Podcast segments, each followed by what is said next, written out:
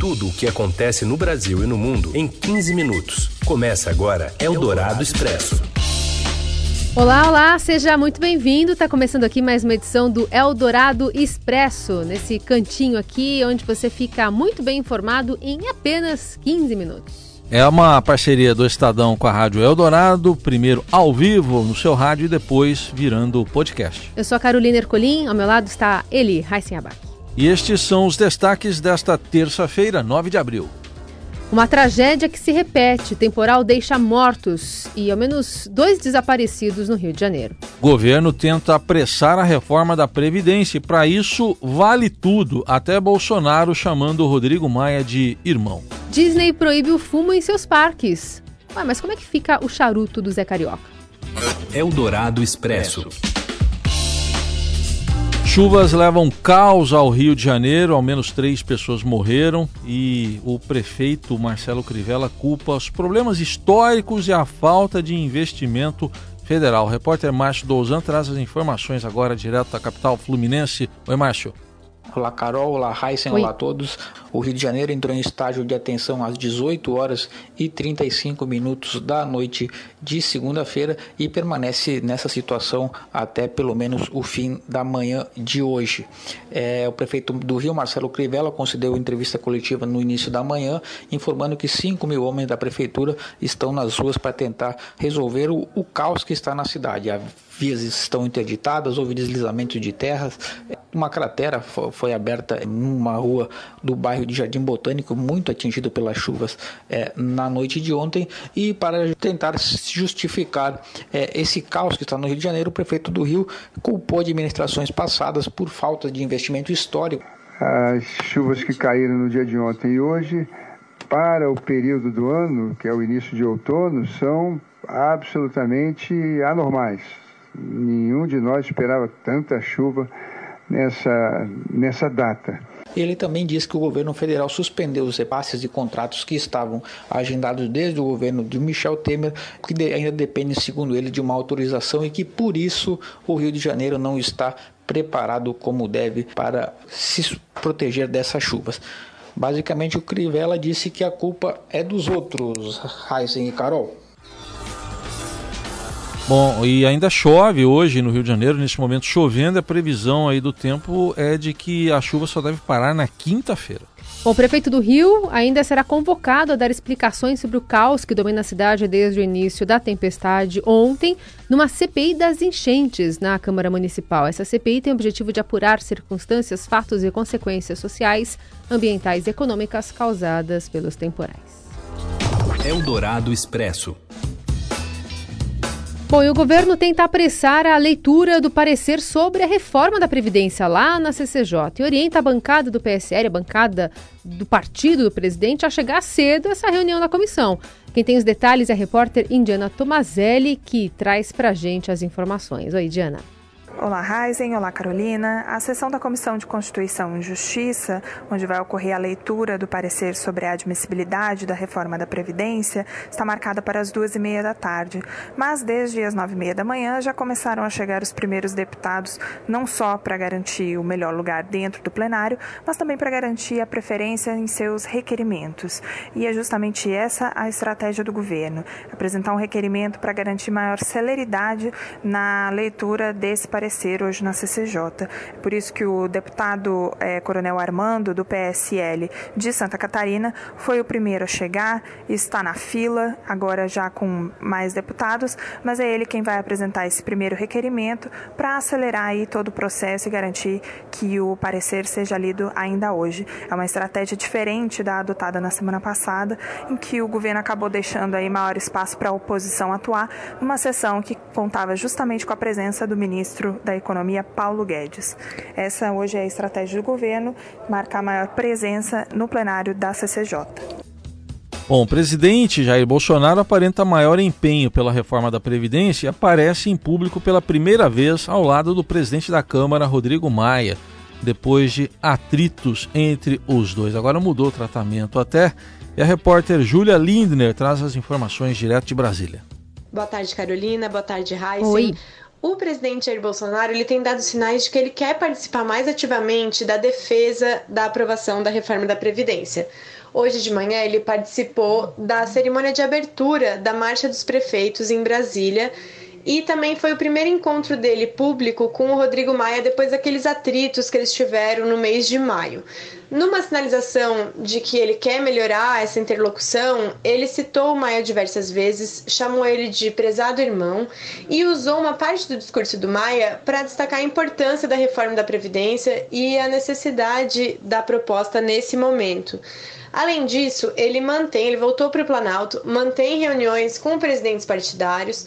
No início da tarde, é, tem a previsão da cerimônia de posse do novo ministro da Educação, que faz parte desse rearranjo né, na, na estrutura do governo, o Abraham Weintraub, que em seguida já participa como ministro né, empossado da reunião do Conselho de Governo que acontece todas as terças-feiras. A reunião não tem uma pauta definida, os ministros que trazem né, as sugestões, mas com certeza a reforma da Previdência deve ser um dos temas discutidos, porque é o grande tema de hoje, de amanhã, enfim, o, te, o grande tema do governo, aposta para o Congresso para esse ano. Eldorado Expresso. Bom, e como a Júlia falou aí, né, o novo ministro da Educação, Abraham Weintraub, tá uma posse, né, no primeiro escalão aí. Tem uma cerimônia marcada para logo mais. E ontem, né, falando sobre quem sucedeu no cargo Vélez Rodrigues, né, o ex-ministro agora Vélez Rodrigues, ficou uma grande dúvida sobre a pronúncia, né? Abraham, Abraão. E o sobrenome? Weintraub? Weintraub? Enfim, vamos, vamos pesquisar. Descobrimos parte da resposta num vídeo de uma palestra ministrada pelo próprio no ano passado na Cúpula Conservadora das Américas. A gravação, aliás, foi repostada ontem no canal de Eduardo Bolsonaro, filho do presidente, também deputado. Porra, Abrão, mas isso é um absurdo que você está falando. Não é. Conseguiram entender? Ouve de novo, ele fala Abraão. Abraão. Viu? Talvez ficou curto demais. Vamos usar um trecho maior, então, com o contexto da ideia? Fica mais clara a pronúncia do primeiro nome do economista, que trabalhou por 18 anos no mercado financeiro. Então, respondendo, aonde o Brasil vai estar em 2050? Ele vai estar na América Latina. Porra, Abrão, mas isso é um absurdo que você está falando. Não é. E eu ganho dinheiro com isso. Por quê? Porque quando a gente tem uma crise, ah, meu Deus, a Dilma escapou da jaula e agora ela vai destruir o país e o Brasil vai virar Bangladesh o preço dos ativos brasileiros são, são precificados assim. O câmbio bate 5, a bolsa vai para 5 mil pontos, o risco Brasil vai para a lua, e aí é quando abre oportunidade para comprar os ativos brasileiros. Está aí o contexto explicado pelo atual ministro da Educação. Lembrando que essa indicação é, foi uma solução caseira encontrada pela equipe do presidente Jair Bolsonaro para resolver uma disputa interna, né? E acabou fortalecendo o chefe da Casa Civil, Onyx Lorenzoni. Eldorado Expresso. O resultado das eleições em Israel deve sair por volta da meia-noite, pelo horário de Brasília. O dia de votação segue tranquilo no país e hoje Israel elege um novo parlamento e decide se mantém Benjamin Netanyahu no poder primeiro-ministro pode garantir o quinto mandato e bater o recorde de tempo no cargo, superando o fundador do país, Ben Gurion. Principal adversário é seu ex-chefe do Estado-Maior do Exército, Benny Gantz. Quem conta pra gente é o repórter Cristiano Dias. Olha, a eleição em Israel, ela está transcorrendo a maior tranquilidade, é, é, como se fosse um ponto facultativo, quer dizer, parece muito um clima de domingo, né? as pessoas estão todas na rua e tal.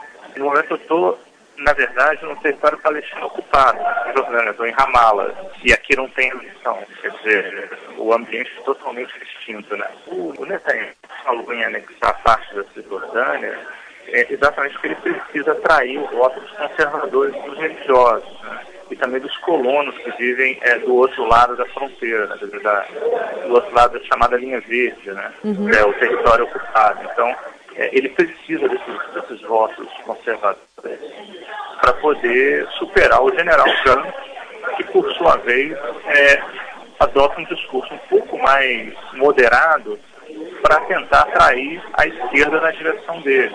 Embora os dois sejam ali mais ou menos o mesmo centro no espectro político, tem essa diferença que pode decidir a eleição. Eldorado Expresso. Bom, a gente fala agora de economia porque o FMI reduziu a projeção para o crescimento do PIB em 2019 de 2,5% para 2,1%. Para o ano que vem, a previsão de alta passou de 2,2% para 2,5%. As estimativas num relatório publicado nesta terça-feira, né, tem ainda repercussão e de acordo com o documento, os desequilíbrios fiscais aqui no Brasil são um dos principais fatores que pesaram nas alterações das previsões para o PIB do país. Eldorado Expresso. Mudança no comando da CBF, mas será que muda mesmo? Acompanhe o comentário de Rafael Ramos. Olá, Heisen. Olá, Carol. Oi. Nesta terça-feira, Rogério Caboclo assume oficialmente a presidência da CBF. Advogado, ele tem 46 anos e também é CEO do comitê organizador da Copa América de 2019. Eleito no ano passado, Caboclo tem um discurso de mudanças. Promete alterar várias coisas dentro da CBF, mas é bom lembrar que ele é fruto de um velho sistema político que comanda a CBF há décadas. A eleição de Caboclo, inclusive, faz parte de uma trama organizada por Marco Polo Deonero, que está banido do futebol, acusado de receber suborno e propina. Caboclo promete mudar o calendário do futebol brasileiro, a arbitragem e também dar mais poder aos clubes.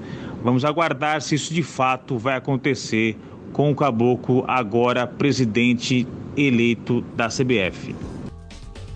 Olha, falando do Rio de Janeiro, onde fica a CBF, agora a atualização de quatro pessoas mortas na tempestade que cai desde ontem no Rio de Janeiro. Foi confirmada então há pouco a morte da quarta vítima do temporal Leandro Ramos Pereira, de 40 anos, que levou um choque enquanto limpava um ralo da casa dele.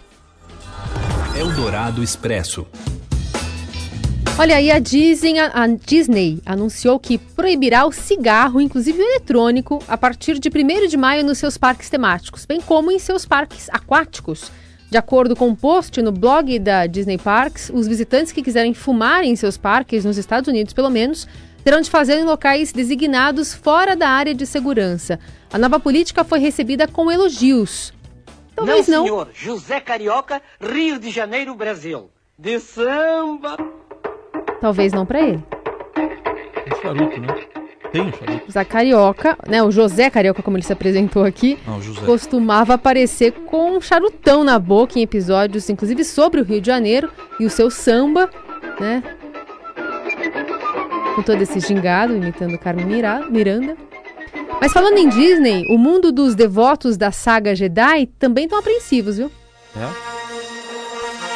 É? É provável, inclusive, que o número de visitantes cresça esse ano por lá por conta da inauguração em maio da nova atração Star Wars Galaxy Edge. Nessas novas áreas haverá brinquedos, passeios, comidas, bebidas e outras atrações pensadas nos fãs da série. Já tô vendo o pai convencendo a família para levar todo mundo lá para Disney para acompanhar essa novidade do mundo Star Wars. Todo mundo, né, gosta muito, né? Quem é fã é muito fã, então quer ter acesso a, a todos as- os produtos e subprodutos da série. Será que o Chewbacca vai estar lá? Opa. Possivelmente, né? Que isso, é pai convencendo? É o Chewbacca convencendo. Pois é, um personagem é, icônico, né, do Star Wars. Amigo do, amigão do Han Solo, né? Também, exatamente. Bom, a gente encerra por aqui essa edição do Eldorado Expresso. A gente conversa com você pelas redes sociais usando a hashtag Eldorado Expresso. Voltamos amanhã. Valeu, tchau. Você ouviu Eldorado Expresso tudo o que acontece no Brasil e no mundo em 15 minutos.